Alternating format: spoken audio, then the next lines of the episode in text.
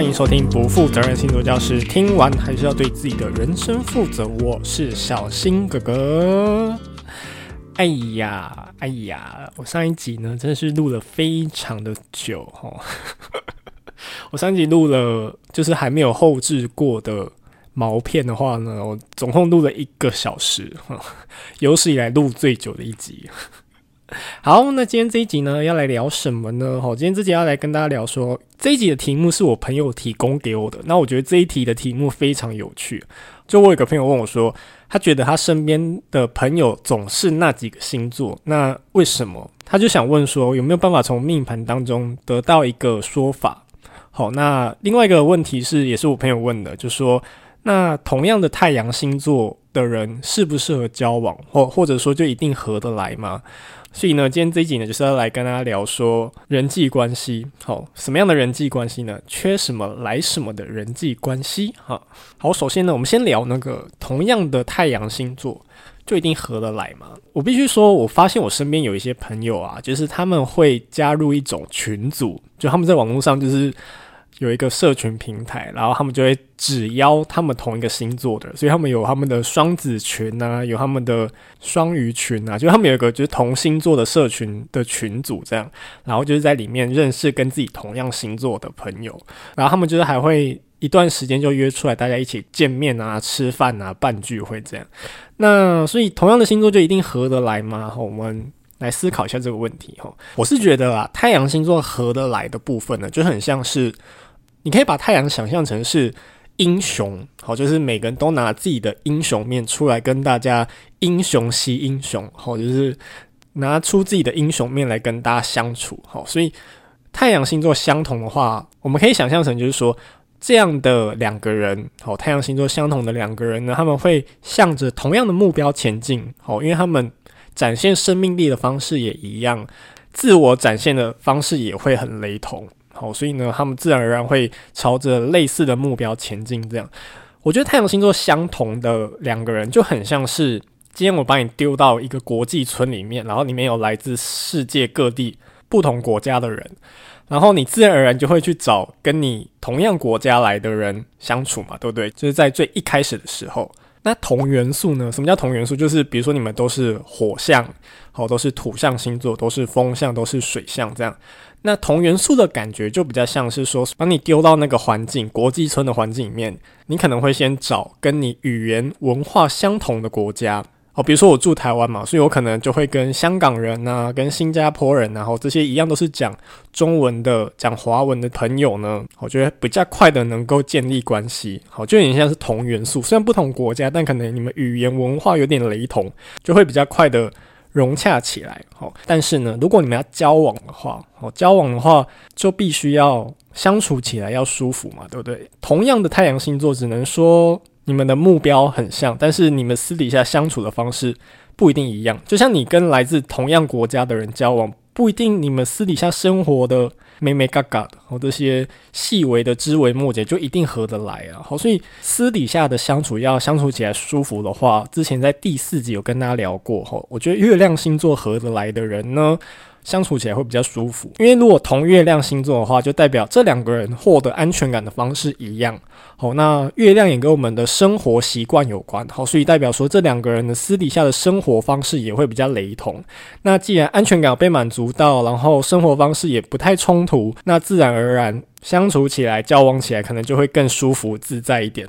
好，这种感觉就很像是说，比如说你们来自同样的国家，好，就是刚太阳星座的举例，好，你们不一定。私底下就处得来，但是如果你跟一个人，比如说你有洁癖，对方也有洁癖，哦，或者说你开灯就睡不着，那对方开灯就睡不着，诶，你们私底下生活方式很雷同嘛，哦，那自然而然。就会相处得更融洽一点。刚讲月亮跟日常生活有关系，哈。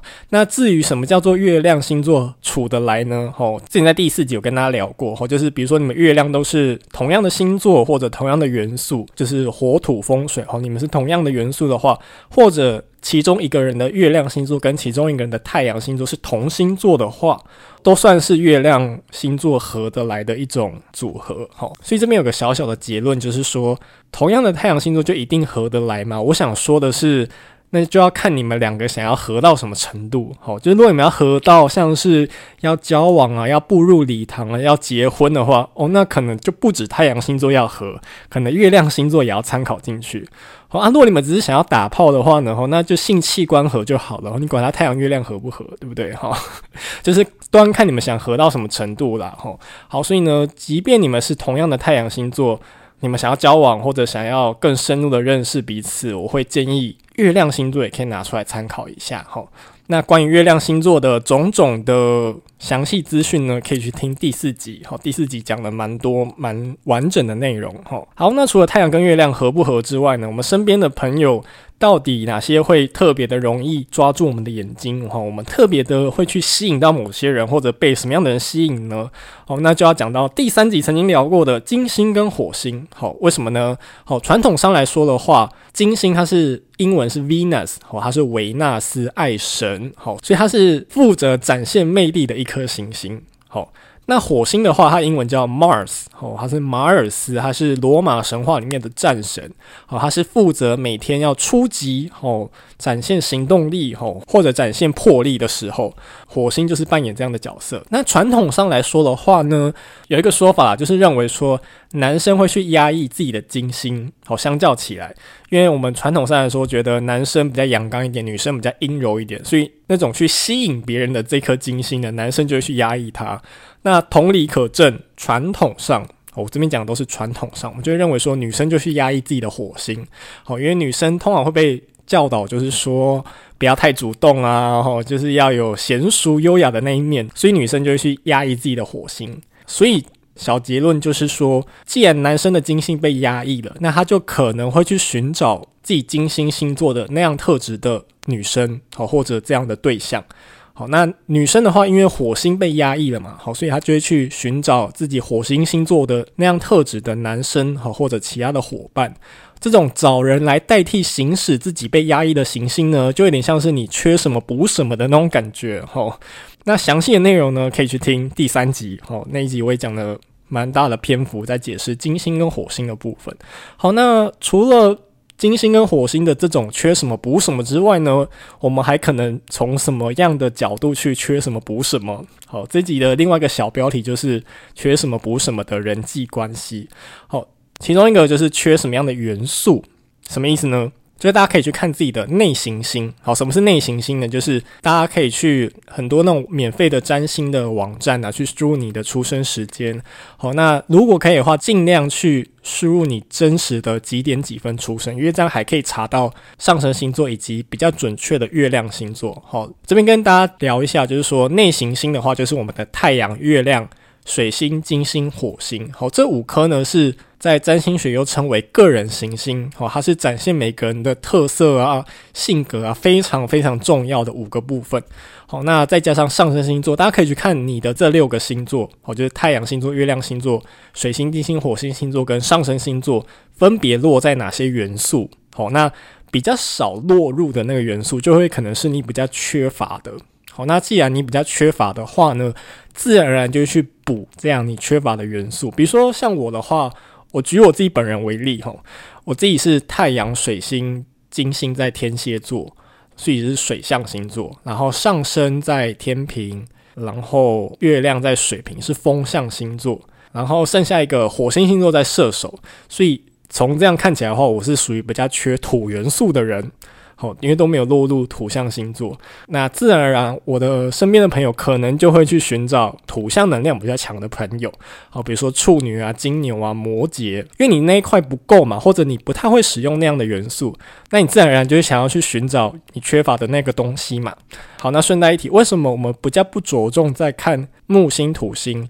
以及天王、海王、冥王的原因，好，小小的、简单的三十秒跟大家聊一下。因为这些行星呢，走的时间比较长，好，比如说木星会待在一个星座待一年，所以代表说这一年出生的人，木星星座都一样。好，那土星会在一个星座待两年半，好，天王星七年，海王星十四年，冥王星的话，因为轨迹是椭圆形的，所以大概十到三十年。你要想，就比如说这三十年出生的人，可能都是同一个冥王星座，哦，那他就会失去它的意义嘛。那它的意义在哪？就是看世代，我们就会常会说什么一代不如一代啊，或者说什么世代隔阂，好，就是因为这一代的天王星跟下一代的天王星星座不一样嘛，就会形成一股世代之间的差距，这样，好，好，这是顺带一提，好。好，那同理可证，如果我们会因为自己缺乏什么元素，就去容易被怎样的元素的人吸引之外呢？那以前在第五集曾经聊过嘛，我们除了将星座分成火象、土象、风象、水象之外呢，我们也会把星座分成开创、固定、变动，好，三种性质模式。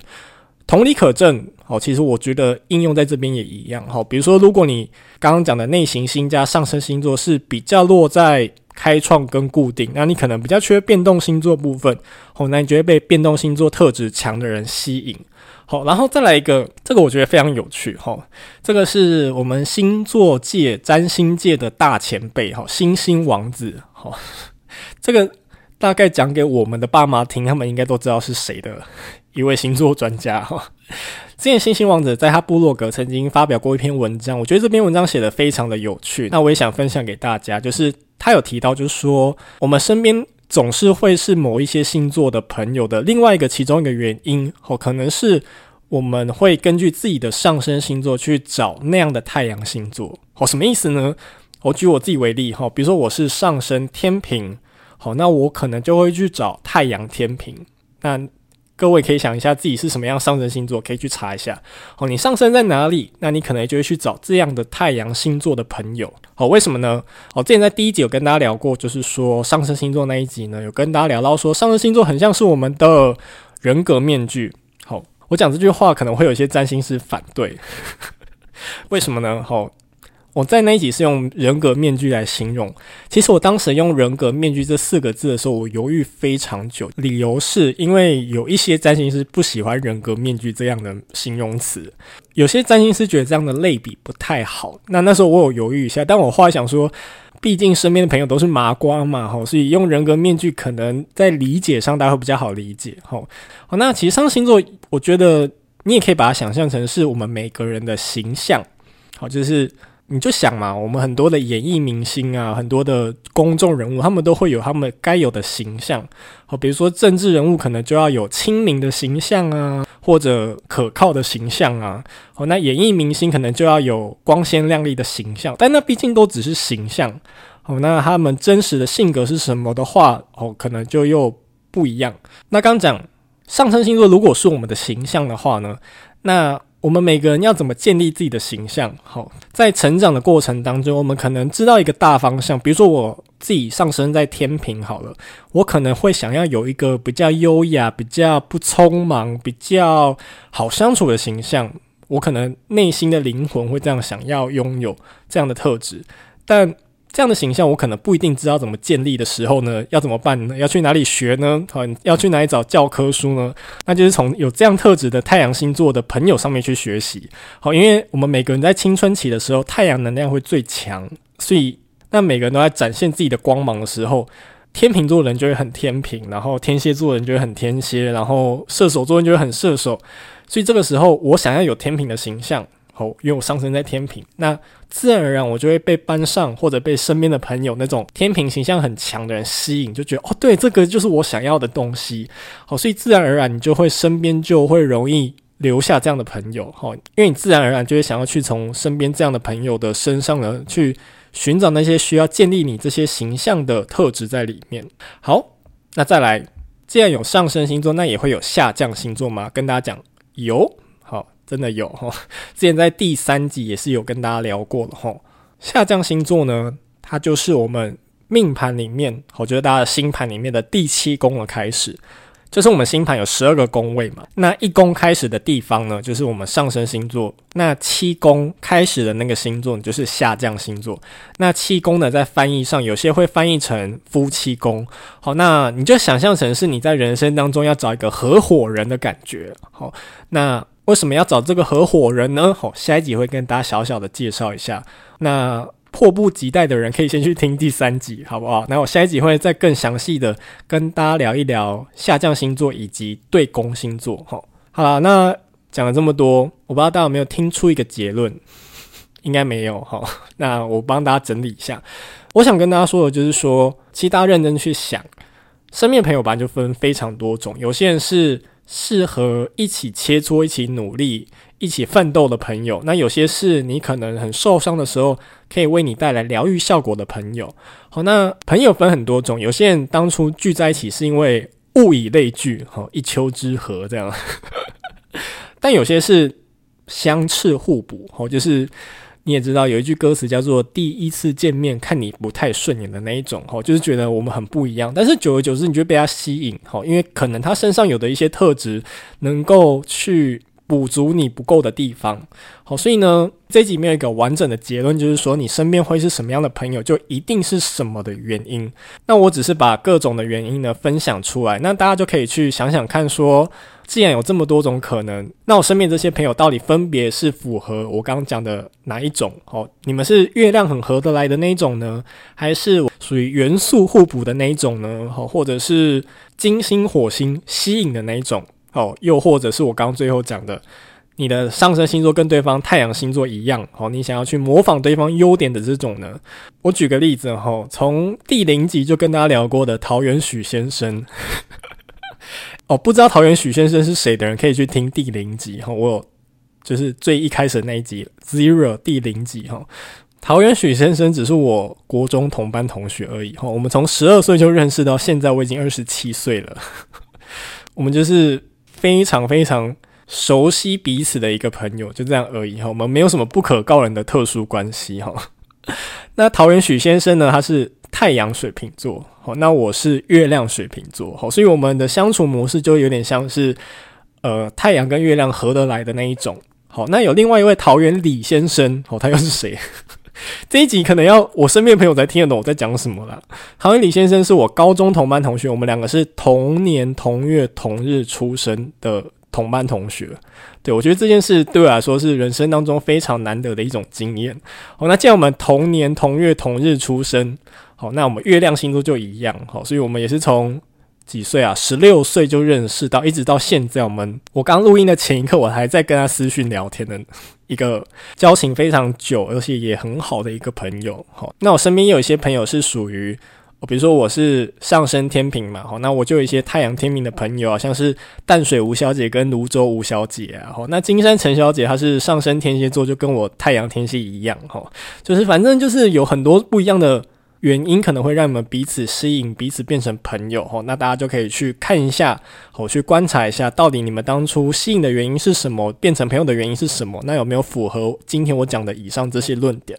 好，那就希望大家有喜欢这一集。好，以上就是今天的内容。如果你喜欢我的节目的话，欢迎订阅我的频道。如果你是 Apple Podcast 用户的话，也欢迎给我五颗星。说明的链接最下方都有抖内的连接，所有的收入的百分之三十都将捐给台湾之星。爱护动物协会一起帮助流浪动物做节育哦。以上不负责任星座教室，听完是要对自己的人生负责。我们下回再见喽，拜拜，拜拜。